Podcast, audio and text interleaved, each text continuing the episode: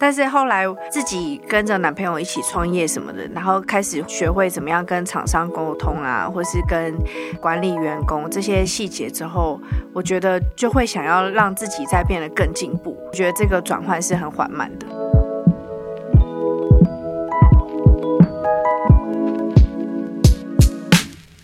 欢迎收听《Girl Power Talks》女力新生，这是一个集结女力和支持女力梦想的访谈频道。我是节目主持人 Anne，。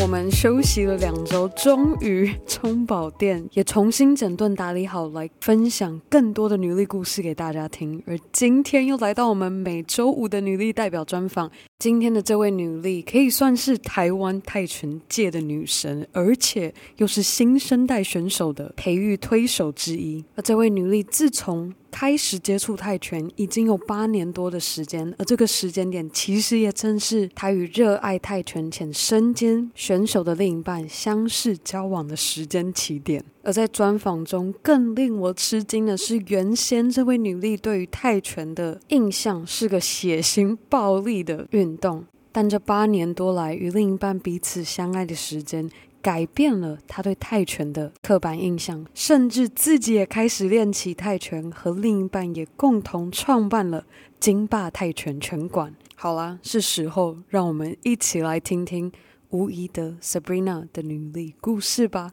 就你要怎么样面对，可能对方第一回合他就很挑衅你，但是你要想办法忍住，找到对的时机，在最后再反击。所以我觉得这些也是会影响你在人生的想法或是观念上面。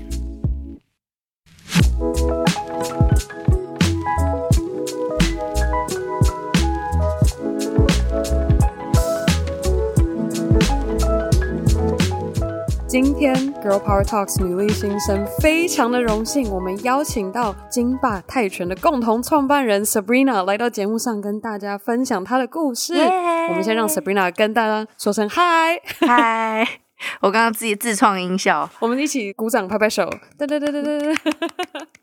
Sabrina，其实我们第一次在聊的时候，我非常的吃惊，我没有想到 Sabrina 在接触泰拳之前跟接触泰拳之后。有这么大的心态跟心境上的转变，然后我今天也非常的期待，想要赶快跟我们女力新生的听众们分享你这一路走来的心路历程。但是呢，我们今天在聊 Sabrina 是如何接触到泰拳，甚至经营起你的泰拳拳馆，还有接下来要做一系列的新的企划，都环绕在泰拳这一个主轴下。那我们先拉回到最早最早学生时期的 Sabrina，你当时。主修的是什么专业？然后你会如何形容当时的自己？我学生时期主修中文，中国文学系，所以学的东西就会比较偏传统的儒家思想啊这些东西。那当时的自己就是年轻的时候，从小到大未来的目标就是想当一个人妻，这样没有什么大 极致，就是想要在家里相夫教子那样。那你那时候主修中国文学系，你毕业的时候打算是什么？我修完中文系之后，我原本是有想几条出路，然后当时有一个考量是想要去当空姐，或是想要去开补习班。嗯，因为大学的时候有在补教业工作，嗯，就是当辅导老师，然后当国中国小的学生的国文老师这样。天哪，国中国小？对对对对。你当时教国中生的心情如何？就很痛苦，超痛苦的。而且我教一大堆男生，国中时期的男生是精力最旺盛，然后最没有办法坐下来还有听课的一群人，很恐怖。哎，我觉得我们事后可以聊一下，因为我现在在中国这边，在我未婚夫他们国际学校刚好需要代课老师，所以我现在就在代课国中生，真的。对，我们后面需要好好辛苦你了，辛苦你了。谢谢。好，所以那你当时想要可能开补习班，然后或者是当空姐，那你有实际去尝试到去报考空姐吗？你那个时候的经历是什么？我就是这样讲，但大家不要怪罪我男朋友。那个时候我就跟我现在这个男朋友在一起，就我们在一起八年了。学生时期跟他在一起的时候，我就跟他分享说，我觉得当空姐好棒哦，就可以到处环游世界什么。然后我的男朋友就这种很郑重看着我，他那时候讲话有点狠，但是后来想想觉得可能有一些道理在。他就是跟我说，通常就是没有什么远大目标的女生才会想要去把目标放在去当空姐上面。嗯，就他觉得这应该可以是一个过程，但是我不应该把它当做是我人生最后的目标。嗯嗯，因为那时候我就只有跟他讲说，我就是很想当空姐啊，就人生就只想当空姐之类的话，他就觉得很受不了。对对对，他不是有意要针对这个职业，帮他辩解一下。对对对，是。然后所以后来我就仔细想一想他的话，然后再看看我身边的那些上进的女性们，因为我原本是想要创立补习班嘛，嗯，经营那个补教业，所以后来我就想说，那我就把我的学历再弄好一点，嗯，变得跟我男朋友一样，都是台大这样，嗯，然后这样我们就可以一起创立补习班。所以一开始的想法是创立文理补习班。文理就是专攻文学这一块的补习班，就是也有理科那些。因为我男朋友他是土木的，然后身旁也有很多台大的资源，所以就变成说，感觉要经营一个补习班，相较会比较容易。嗯，因为师资那些身旁朋友可以拿来就是做运用。那我记得我们之前在出访的时候，其实我们有聊过，Sabrina，你当时说你觉得你是在一个比较传统家庭的环境下长大，然后你嗯主修中国文学，然后爸妈其实也鼓励你阅读。儒家思想的书，你现在有没有一本、嗯、特别哪一本书，你到今天都还很印象深刻？儒家思想的书，我觉得是没有什么印象的。应该讲说，它都慢慢会转化成你行为举止的一个想法吧。对，它会变成是你做一些事情的时候你会想到的事，所以不会特别的去记说是哪一本书籍影响我比较深。反正它就是慢慢的转化我。嗯。应该这样讲，我觉得学了那么多儒家思想，我觉得对我最有帮助的就是学会做人处事的道理。嗯，我觉得这个是影响我蛮深。就如果没有这类书籍的话，可能在行为啊，或是跟别人相处的时候，可能就不会那么的替别人着想，就等于有点像是你的价值观。对对对，就影响了一些价值观这样。那哪一本书印象最深刻？还是我爸爸送给我一本书，叫《做最好的自己》。他就是希望我好好读那本书，那我就觉得这就影响我蛮深，嗯，就里面有一些吸引力法则啊，或是一些概念，看了之后，当时就影响我去考研究所，因为应该讲说我就是比较好面子，所以我要去考研究所的时候，我都完全没有让爸妈或是身旁的朋友知道，什么？只有让我男朋友知道。其实我觉得我没有考上之前，我不会跟所有人讲说我在努力这件事情。嗯，你这样压力也太大了。所以那本书就影响我很深，我就是靠着吸引力法则，然后相信我自己一定会考上，这样，然后自己准备。这样我就很好奇，我觉得现在听到这边在座的听众可能会觉得很难以想象。就这么运动，然后又跟泰拳这么紧密结合的 Sabrina，居然是之前是主修中国文学，甚至研究所也是读这一个专业，是什么样的际遇会接触到 Nike Training Club，然后后来也有这么多的体育相关的这些媒体曝光？就是我从大概高中的时候就有在经营一些社群，像是无名小站啊，或是那些社群上的东西，就比较爱 po 自拍，嗯，然后所以当时就累积了一些人气。那后来大学时期因缘际会，自己开设一些粉丝专业或者什么的，然后就被大学生里面的那个制作人就 follow 到我，然后他们就请我去上节目或者什么的，所以当时就有陆陆续续上一些台湾的通告啊，所以就变成有一些曝光。嗯，那有了曝光之后。后 Nike 或是其他的厂商就有看到，就有来跟我合作。那因为我从以前就很爱运动，高中的时候就是打排球，那大学的时候是先当系女篮的球精，然后后来就自己去打篮球。对，然后到了研究所之后，就刚好被 Nike 看到，他们就请我去甄选啊。就当时他们有邀请，然后总共有五百多个学生去甄选，然后最后只选二十位，然后我就是其中一位这样。嗯，所以就蛮幸运的。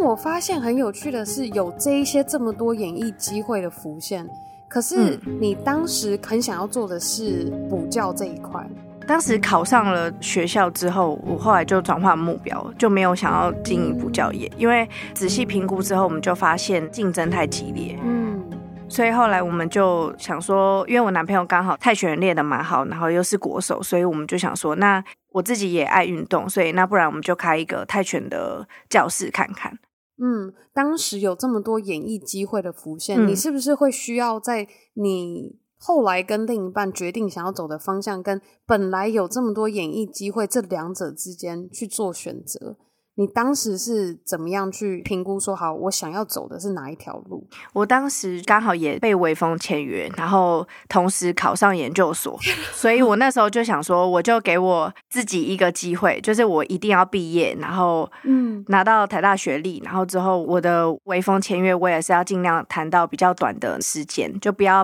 签长约这样。然后等到我毕业的时候，我刚好微风艺人的签约到期之后，我就可以想这几年这样。下来，我到底比较喜欢哪一个？嗯，然后我再往下走。所以后来经历了三年的时间，我就是毕业了嘛。然后微风的合约也到了，我就觉得我比较喜欢自己创业、自己工作的感觉。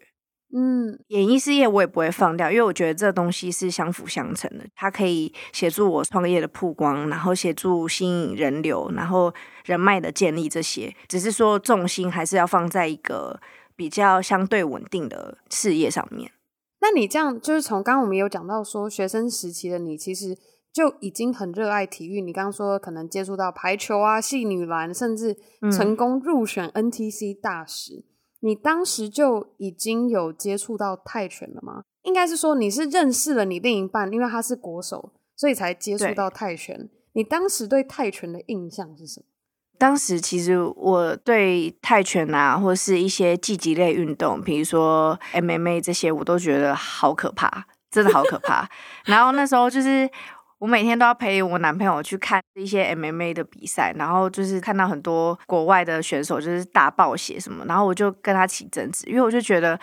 看到这些东西很不舒服，嗯，因为我前面我是一个比较传统儒家思想的女性嘛，对就觉得大家就是要温文儒雅相处啊，运动就要有运动家精神什么的，就为什么要把对方打成头破血流这样？对。然后我们就辩论了很久，那一直到我自己也下去练习，了解泰拳真正背后的意义，然后甚至到泰国去聘请教练，实际到泰国教练的家乡，真的了解这些背景之后，我就觉得自己有这个义务要转变大家对泰拳的既定印象，嗯，传授一些泰拳真正的文化意涵给大家。我觉得现在其实说到泰拳，我觉得它是一个比较新潮的一个舒压运动。就我发现近期我有认识到女创业家们，嗯、他们就会说：“我最近在打泰拳，舒压打完很爽。”真的，我觉得我现在所接触到的泰拳是比较表面的知识。嗯，那顺便想说，看 Sabrina 可不可以跟我们分享你刚刚讲到那个泰拳背后的意义？它更深一层的构思跟它的源头故事，可不可以跟我们分享一下？就是大部分在泰国的话，学泰拳的很多都是经济水平比较没有那么好的家庭，嗯、然后这些家庭其实占了泰国的很大多数，所以很多的小朋友他们从小家里可能没有什么太大的。金钱可以供养他们的话，他们家长就会把他们送到泰拳馆，从小下课就直接在拳馆训练，然后大概到了小一、小二就要出去打比赛，是赤手空拳，没有带任何护具的。西北部的那些泰拳发源地，其实蛮多小朋友打比赛然后过世的案例，所以他们其实是蛮辛苦的。然后像我们拳馆的教练，他们也都是从小打到大，记录大概都是三四百场以上。嗯，就是他们其实赚钱真的很辛苦。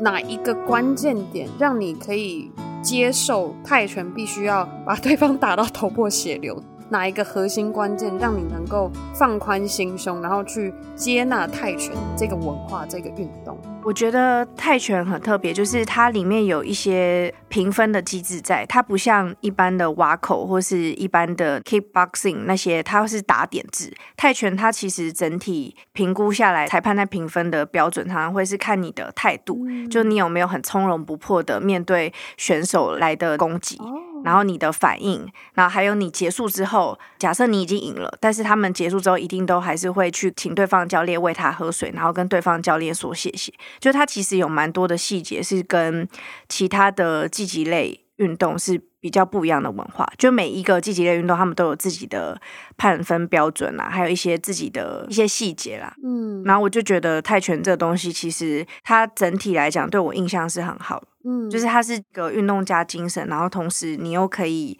让自己的心灵也可以有所转变。像我，我个性是比较急的，在练泰拳就是跟别人对打的时候，我可能一开始就会很急着想要打倒对方。对，可是。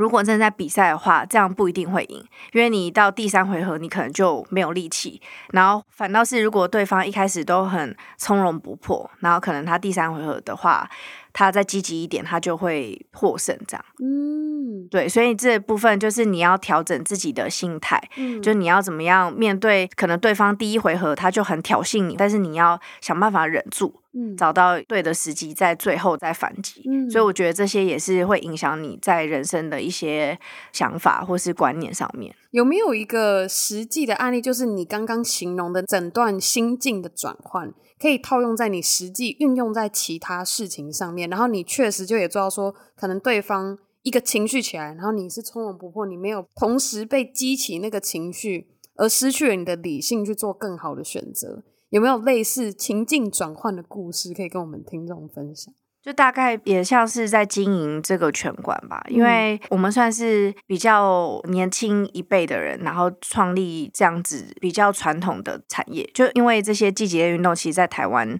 大多数以前有在发展的，都是相较比较长辈嘛，长辈，嗯，是 对。就是很有经验的，对对对，然后他们可能就会比较看不惯我们年轻人的一些想法，或是我们突然这样爆红，所以他们可能就会在协会上或是一些赛事上会有所攻击。那一开始我会比较愤愤不平，就是也想办法就是去反击或什么的，但后来我觉得，对，想要达到那样子的目的，就真的把过往那些不好的旧有体制推翻的话，我要先把基础稳定。所以我觉得这也影响我很深，所以现在我才会好好的把选手们还有台湾的泰拳的能力培养起来，然后就不要直接跟台湾旧有的那些体制去竞争，我直接把选手送到国外，就我自己想办法去拉线，我也不需要再靠协会去依照他们自己的喜好，然后去选选手之类的。就等于是说，你选择不要去跟对方去硬碰硬。对，就如果说你这样经历过后，你觉得不要说强硬的坚持、固执的想要，就是说我就是要这样做，就是你反而去想办法开另一道门，对，然后去走不一样的方式，可是还是可以达到你的初衷、你的初心想要达成的目标，就是可以培育到国内的选手，可是是去参加国外的赛事。对对对，因为就有的协会他们就是比较封闭一些。其实一开始创立泰拳也是因为我男朋友是国手嘛，嗯、然后当时就是在补教业跟泰拳补习班这边在选。那我后来就是觉得我们两个都有想法，就是说台湾泰拳国手的环境真的太差，因为他们大部分的人可能不像我男朋友一样，可能有一个很高的学历。假设没有泰拳这个背景，他们还可以去找。其他的工作，对，就他们可能就是专心每天一天练三次，然后从早练到晚，就是想要把这个技术练好。但是假设你做了什么事情，协会不喜欢，你就没有出国比赛的机会哦。然后甚至你出国比赛，然后他们利用你的一些身份，比如说假设你是原住民，然后去申请补助，那申请到了之后，可能还要跟你收钱，嗯，但他不跟你讲，他有申请到补助。所以有很多人其实他们真的蛮辛苦的。那我们因为跟很多当时的国手都是算有熟识，所以也了解到很多他们辛苦的地方，然后所以也想要透过自己的能力，看看可不可以改善这样的环境。刚刚有分享到说，你决定要和另一半一起。经营泰拳补习班，嗯，Sabrina 确实有成立了自己的补习班，只是不是学校相关的这个科系，但是是泰拳。然后你们甚至要飞到泰国去找教练，这个过程中有没有什么有趣的故事可以分享给我们就一可能一开始我们都是先用台湾的国手来当教练，但是后来就是因为国手们技术可能都已经提升差不多之后，我们就一直在想怎么样才可以让大家的泰拳技术再变更好，所以我才想说，那去泰国认识一些选手们这样，嗯，然后直到飞去泰国之后，真的跟泰国人相处之后，就发现哇，真的太喜欢泰国了，他们的整体风俗民情，还有泰国人对生活的一些看法。就我觉得他们就是活在当下。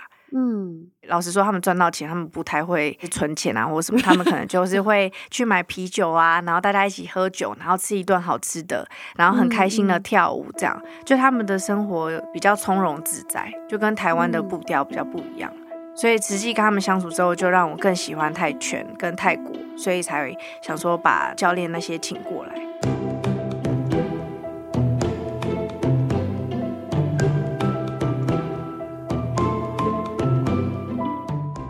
这一路走来，你觉得你回过头看着自己跟另一半这样一起经营泰拳补习班、金霸泰拳拳馆，你发现自己成长最多的是什么？就我可能现在也会开始想要努力赚钱，嗯，因为以前我真的老实说，我就是真的很传统，我就是只想待在家里，我不想工作，我只想要陪着我另外一半，帮助他或什么，但我不想要当那个头。嗯，但是现在我会想要自己有自己的事业，或是自己有自己的专长。嗯，我觉得这是算是我变化比较多的。就是你刚刚在形容的那个心境，是等于是说我只要跟着我的另一半陪伴着他走。可是你现在比较希望是，你除了跟随着他一起走，你希望可以跟着他一起去开拓你们现在共同经营事业的方向吗？是这样的转变吗？对，那是什么时间点你发现这样的转变？我可以直接讲实话吗？你们可能会想揍我。我觉得他赚的钱不够我花的时候，我觉得这可以。就假设假设他是一个亿万富翁，我可能还是会维持我原本就想说，哎、欸，那我在家里相夫教子这样子，然后拿他的钱去做我喜欢的事。但因为目前他没有办法提供我这样的生活，所以我只好自己也出来努力一下，这样看看将来有没有机会变成这样。那我比较好奇的是说，你们两个的感情，你们会很 AA 制吗？还是说你们会统一一个人管两个人花的钱？我跟你讲，这又扯到一路以来的心路历程。我从 跟他在一起的时候，我就跟他讲说，我的男朋友一定要都要帮我出钱。然后他那时候为了追我，追我半年，然后后来答应了之后，只实行了一年。嗯，之后其实到现在我们差不多是 AA 制，但是出去吃饭，比如说跟朋友一起聚，他会帮我一起付。但是，比如说在家或什么，假设我有钱或什么，我也会先付，就是也没有到很严苛的 AA 制，但就变成说我也会愿意付钱。嗯、但是在还没跟他在一起之前，我是严格遵守只有男生付钱，女生是完全不用付钱这个坏习惯。他说的坏习惯，对，有点被他教化了，好妙哦，被他影响。你现在这样讲，我觉得很有趣的是说，就是。我现在觉得，我现在还觉得很悲惨，是不是？不是很悲惨，因为我现在很惊叹你们两个有点像是阴阳的结合，你知道吗？对，我跟你讲，我就是贝拉克，真的。你们是怎么认识？然后你可以分享一下你们这个恋爱故事。嗯，我们其实是在夜店认识的，就是共同的朋友，嗯、就是我们当时都算比较爱玩的一群人，这样。对，嗯、然后因为以前的我挑男生就是要高壮帅。然后高是首要之物。我以前交往男朋友每个都是在一百八以上，然后他的身高就只有一七零。哦，对，所以一看到他我就想说这一定不行。但是后来他真的对我很好，然后相处了半年之后，我就觉得他真的是跟我其他认识的那些男生或是追求我的男生真的不一样的点，就是他真的很认真，就是他在他自己喜欢或是他想要在更了解的领域上面，他会很认真、很努力的想要把它做好。那我觉得男生要有这样的特点很不容易，然后再加上其实老实说他的家境还 OK，相较我来讲，他家境是比我好的。然后但是他是不会想要乱花爸妈钱的那种，因为身旁太多男生就是家里有一点钱，然后他们可能就在外面大撒钱，然后反正花的是家里的钱，但是他就是比较不会，他就只有在追我的时候这样子做，然后后来就没有。我现在觉得你跟你另一半的故事真的实在太有趣了。有没有哪一段，就是特别是说过程中有没有因为两个人这么的不一样，然后差点分开？有哎、欸，两年前我没有真的好好分手一次。我觉得这一题可以加入过程与经验分享里面。女生比较爱听这种，对不对？因为我觉得这一段感情对你的泰拳，然后你的人生故事，就是结合的很紧密，就是感觉它改变你很多。对，有吗？你会这样觉得？改变我真的非常多。我觉得特别是我超惊讶听到你说跟他交往之前，你就完全就是一个男生，就是要付全部。真的，而且我跟他讲，他还答应我。真的假的？他还答应我。真的很爱一个真爱，有没有追到你之后，他事后会跟你抱怨说：“你知道我那时候要打多少工，有吗？” 他会这样跟你。没有，其实这个又牵涉到一个故事诶。当时他追我的时候，台大会计有一整群人超级讨厌我，然后那时候我就想说。我跟你们不熟，为什么你们讨厌我，还发文骂我？就就是因为我男朋友他那时候存的钱，然后十几万吧，然后通通都带我拿去约会，然后他在学校穷到只吃泡面，然后所以他那群好朋友就超级讨厌我。但重点是我真的不知道，因为他每天就是带我去吃好料，哎，你想吃什么就带我去吃。我根本不会知道他原来在学校就是那么困苦，还要吃同学便当，就是真的很惨这样。天哪，很多很荒唐的故事，太有趣了。而且那些讨厌我的人，他们等一下会来我们家，就是我们大概在几周前终于破冰，嗯，所以大概是七八年破冰。天，因为刚好几周前有一个共同朋友结婚了，嗯，然后我们就是在相遇，然后后来大家聊完之后才发现，以前大家就是比较不成熟，因为大家都有各自的立场嘛。那他们的立场是，他们是我男朋友的好朋友，对那我的立场是我根本不知道他这样啊，我不知道他 要穷到吃泡面啊，所以就大家后来就破冰这样。所以你们认识的时候，他就已经是国手，他就一直都在比赛了。对，他那时候就已经在比赛，但他不是体保生，他就只是真的喜欢，然后他就是全心投入这样。听起来是你们两个一个阴一个阳，嗯，你们有没有就是两个就是阴阳没有办法合在一起，就是会很冲突，有吗？我觉得到目前为止已经都磨合的差不多，因为真的在一起八年，真的很久。所以现在所有不太适合的地方，嗯、我觉得我们现在都有找到一个彼此都比较舒服的模式。嗯。就例如说，他从小的教育就是说，没有什么一定是理所当然的，因为没有什么一定是要男生付钱，女生照顾家里这种事情，他觉得这些都没有一定，所以就是变成说，我们在很多观念上面，我们要慢慢的相处，然后去调整、去沟通，所以花了很多时间。那你觉得他改变你很多的是什么？我觉得他改变我很多的哦，就是可能让我变得比较有上进心一点吧。可是也不能说完全是他，嗯。有很大一部分是因为来自于我跟他的共同朋友。嗯，老实说，我是因为周遭的一群女生，然后从以前开始一起念书，然后一起玩乐的那群女生影响我比较多。嗯，就他们真的很上进。嗯，所以他们就会给我很大的鼓励啊，或者什么的，就会告诉我说，女生一定要还是要有自己专业的事情，才不会被男生吃死死之类的。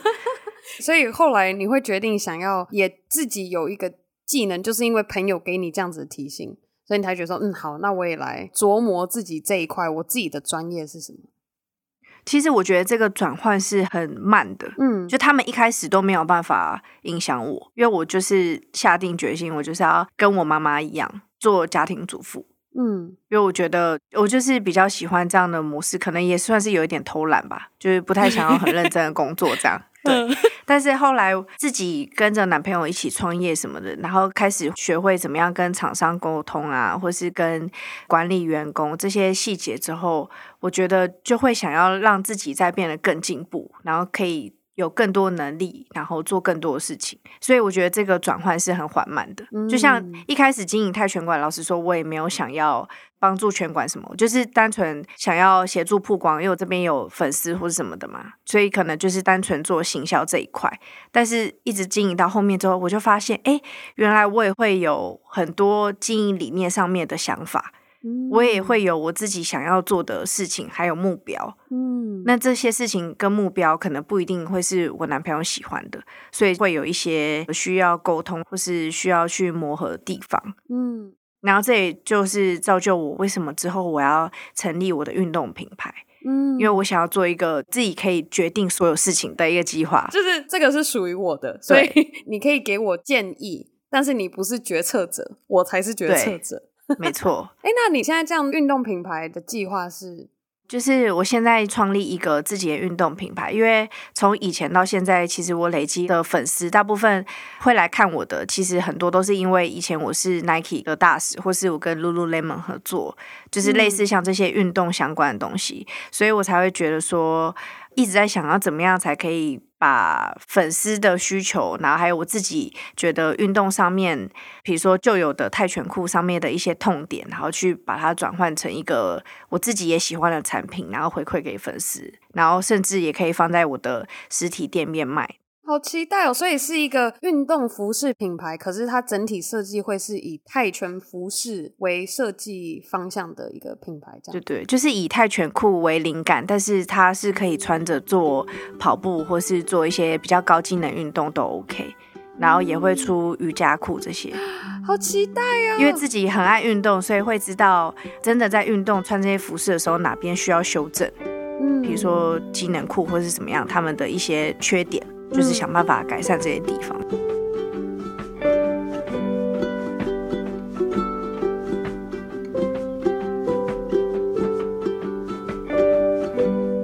这个转变的过程中，有没有一个什么共通点，能够帮你走到你今天现在这一步？是你会更有自己的想法，跟你想要怎么样去做你自己的 project？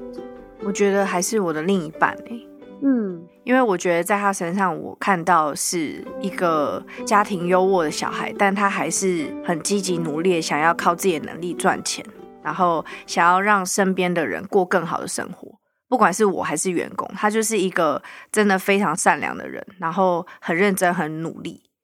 就他不像我，我我的话真的是比较会以玩乐或是交际为首，但是他就是真的是认真做事的人。嗯、然后所以我觉得在他身上跟他相处，虽然他有很多东西不符合我的期待，但是他的 人格特质真的是我觉得非常好，就是真的只能这么说，在其他男生身上比较少看到这样的优点。嗯、那现在等于是说，身为金霸泰拳共同创办人的 Sabrina，你和另一半一起经营这个拳馆。嗯你下一个目标就是经营起你的这一个运动品牌了。对，下一个目标就是现在我们有在创立一个新的品牌，叫 Let's Box，然后它会在台中开店。嗯那这个品牌就会比较倾向于我对于泰拳馆想要的那种模式，就是可能环境上有修正，变得比较是女生喜欢的舒适的环境。然后再来的话，可能就是课程内容设计不要那么的琢磨在技术上面，可能就是以好玩、然后有趣、社交跟可能可以跟一起来运动的人变成朋友这样的模式去经营。然后整体的风格形象可能也是比较可爱，然后比较。有质感的，对，这个是我下一步想做的，然后同时也创立自己的运动品牌，这个就是你的总体综合起来，你希望可以放最多心力在上面的，然后希望可以做好的下一步的目标。对，我觉得 Sabrina 非常合适来分享。我们下一个问题就是，我们身为女人、女性，嗯，要如何在感情与自己的目标和梦想之间达到一个最理想的平衡？就是你会不会有一种感觉，就是觉得说，哦，我今天会做这个选择，是因为跟着另一半，所以我做了这个选择。那会不会有迟疑的时候，觉得说，哦，那我是不是一直都被另一半牵着走？然后，如果当你有这样子念头的时候，你是怎么样跟自己对话，然后不会让你自己一直怀疑自己做的选择？就我个人来讲，我一开始一定先以感情为重，但是我最理想的目标是可以当贵妇嘛，在家相夫教子，然后拿老公的钱，所以我就会想办法让感情跟我的梦想中间有一起合并的可能，嗯，所以我才会一开始就决定跟他一起创业。那我想办法让他也努力可以赚到钱，嗯，用我的方式来协助他。比如说我的一些人脉，或是我的一些演艺资源来宣传，进而让他的梦想、他想要做的事情，然后可以赚到钱，进而我也可以有得到我的目标。嗯嗯，一开始是这样，但是后来时间久了之后，你就会慢慢比较清楚，说自己真正想要的东西是什么。那假设另外一半他自己有自己其他的目标。那我觉得两个人就是可以不一定要全部把重心都放在男生身上，嗯，就是自己还是要有自己的想法跟想做的事情，嗯，因为当你在努力做一件事情的时候，你才会有留住对方的魅力。至少我男朋友就是因为他这样，我才留在他身边那么久。因为他很认真。嗯嗯嗯。所以呢，我们想要相夫教子，不一定代表你就是只是待在家里，然后可能当个家庭主妇。你可以做一个非常厉害的共同创办人。我觉得 Sabrina 做这个扮演这样子的角色，诠释的淋漓尽致，非常的完美。那你现在觉得你这样一路走来，你看到你觉得自己的 girl，那可以聊聊你吗？你的 girl power 是什么？嗯，没有人这样反问过我诶 如果要我现在很直接回答的话，我觉得是喜欢把很多人连接在一起的那个感觉。嗯，就我从高中我搬去美国之前，我印象非常非常深刻。我那时候高二上，就我准备要去美国之前的那个跨年，然后我就单纯只是想说，我想要把大家一起找来，大家一起跨年。然后我就约了几个我们经常在班上会玩在一起的朋友，然后就约到亲戚家，刚好有个很大的阳台，嗯，可以很清楚看到一零一。我们那时候就一群人一起。还偷偷买那个冰火，那时候很流行喝冰火，然后就一人买冰火，然后在那边喝，然后准备跨年。然后那时候还就很夸张，就很好笑的是，那时候因为他就在后山皮捷运站出口旁边而已，嗯，然后就有人到出口，然后就打电话给我说：“哎、欸，钟怡安，听说。”你们在上面有那个跨年，就是可以看烟火，我可以上去吗？这样好像我是那个夜店的那个公关吗？对，公关。然后我还要说，哎、欸，可不可以放门让人进来参加这个很酷的 party？我就觉得超妙。然后那时候我也没有多想什么，嗯，就觉得说，哎、欸，我是喜欢把大家聚集在一起的人。然后到后面，我又从美国搬回台湾之后，我就认识了很多，就是在我们学校那时候实践大学有很多交换生。然后他们很多交换生，嗯、有来自德国的、法国的，然后美国，反正世界各地人都有。然后我又来了，我又喜欢把我这边认识的朋友，然后再把另外这边认识的朋友，大家通通搭在一起。然后我又可能办了一个什么万圣趴，不然就是揪大家一起去什么之前很流行的那个叫什么 Ultra Ultra。我每一年、哦、那时候每一年的 Ultra 我，我都会揪团，然后就大家一起去。然后我更印象深刻是那时候就那时候在大陆工作，然后有一年回台湾去参加。那叫做 Utopia 吗？我突然想不起来，有个在桃园的，对不对？嗯、是叫 Utopia。我从来没有想过，就是我惊觉到，就我那一天，就它是两天，我两天一整天，从白天到晚上，不同的时间都碰到不同的朋友，就会有人突然大喊 “Ann”，就是可能是外国朋友，然后又可能又是以前台湾就认识的朋友，他就 “Ann”，然后就一整天下来就觉得，哦天哪，就是 好多朋友，大家都聚集在同一个地方。然后到现在经营女力新生也是，就是我透过节目认识的不同的女力，然后可能就是也这样把大家刚好有个共通点，然后他们可能有不同的，假如说近期有读书会的活动，诶，那我们就透过这个方式，然后我们都上过女力新生的节目，然后就大家一起就约起来，或者是就我觉得是一个连接不同的人、不同的资源，大家聚在一起。对，我这个回答非常的长。不会，我觉得真的很厉害，因为你要跟不同领域的人接洽，你才有办法连接大家。嗯，所以代表你本身就是社交啊，或是跟人相处的方式是我要学习的。哦，是吗？对啊，因为大部分的圈子可能都是比较跟自己比较志同道合，所以可能圈子就会很小。嗯，但是如果是像你这样子，要跟不同领域的人都有相处的话，我觉得还蛮难的。嗯，那你现在觉得你呢？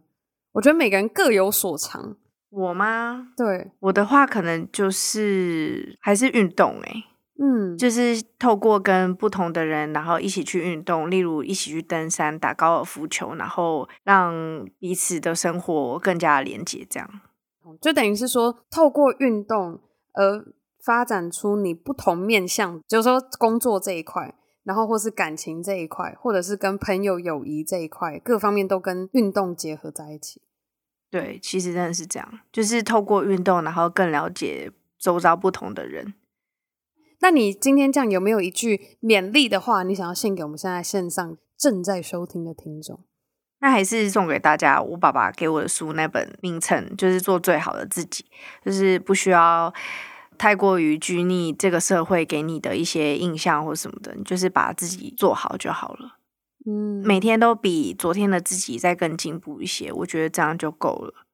那你自己有没有一个排除外界声音的方式？因为我觉得有时候我们现在很容易会不小心跟他人比较，就是因为外界的声音太多了，我们无时无刻都可以很轻松就直接看到，哎，这个朋友今天可能去爬山，然后有拍了很美的风景照，或者是他今天去野餐，或者他今天去干嘛干嘛，各种，然后或者是他今天可能考了一个什么买了新的包，对，或者买一个新的包，各种就是这种外界来的讯息。对，而且我相信，假如说又跟演艺相关的话，就可能就是这种外界的曝光，嗯，跟你所呈现的这个形象，感觉会有另外一种的压力。你怎么样去排除这些跟他人比较的这种心境，然后可以专注在今天的我跟昨天的我进步的地方是哪里？我觉得就是要倾听自己的内心。诶，当然，现在社群媒体那么的发达，就是你很容易就可以看到生活周遭的人，他们的生活过得。可能哪些部分比你还好啊，或者什么的，但是我觉得有的时候你也是要看看生活环境或是生活更艰难的人，他们在努力的那些过程。嗯，就像我实际去泰国那些教练们的生活环境啊，还有他们的一些家乡，我就觉得其实自己真的已经很幸福。所以我觉得有的时候还是要反思一路上自己有的一切，然后要觉得感恩跟珍惜。就是不要一直比较这样，嗯嗯，就是还是要提醒自己啊。那今天在女力新生上，作为女力代表分享着你的故事的 Sabrina，你心中有没有一位你也想要推荐上节目来一起分享她的故事的人选？有，我觉得就是这一路上影响我最多的就是我的好朋友 Alice 啊。Alice 是做什么的？Alice 她现在是做被动元件，你认识吗？没有，还没认识到。他是我正大的朋友，就是以前从我跟我男朋友相处的时候，我们就是同一群的好朋友。然后他从以前就非常独立，所以我才会说我被一群女生影响，其实最大影响的人是他。他就会很常跟我说，就女生不可以这样。一心一意就只想靠男生什么的，要自己努力。嗯、对，所以他一路上都是很独立。嗯、就比如说，他晚上跟我们聚会，他真的累了，他也不会因为大家求情说：“哎，你再留一下什么。”他不会，他就很果断说：“我今天有点累，我要先回家休息，我们改天再聚。”这样，嗯、就是他同时包含了圆融跟独立的这些优秀的特质。对，所以我觉得他影响我蛮多的。太好了，然后现在就是每天都很积极的在炒股啊，然后赚钱，对，太厉害，就是一个很幽默、很棒的一个人。非常期待我们后面可以邀请到 Sabrina 的好朋友 Alice 来到节目上跟大家分享她的故事。好，今天非常感谢 Sabrina 在我们节目上分享你的故事，谢谢你。我们专访就到这告一个段落，我们先跟大家说拜拜，拜拜。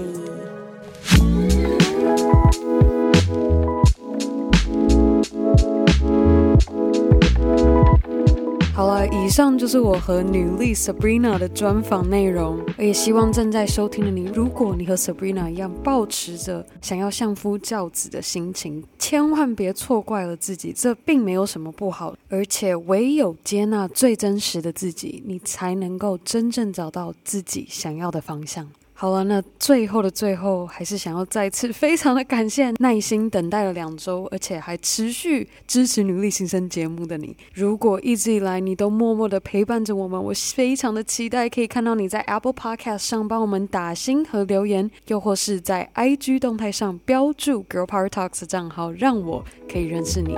更好的还可以和你的好姐妹们一起分享女力精神。好了，那我们下周一。Power Monday 见喽，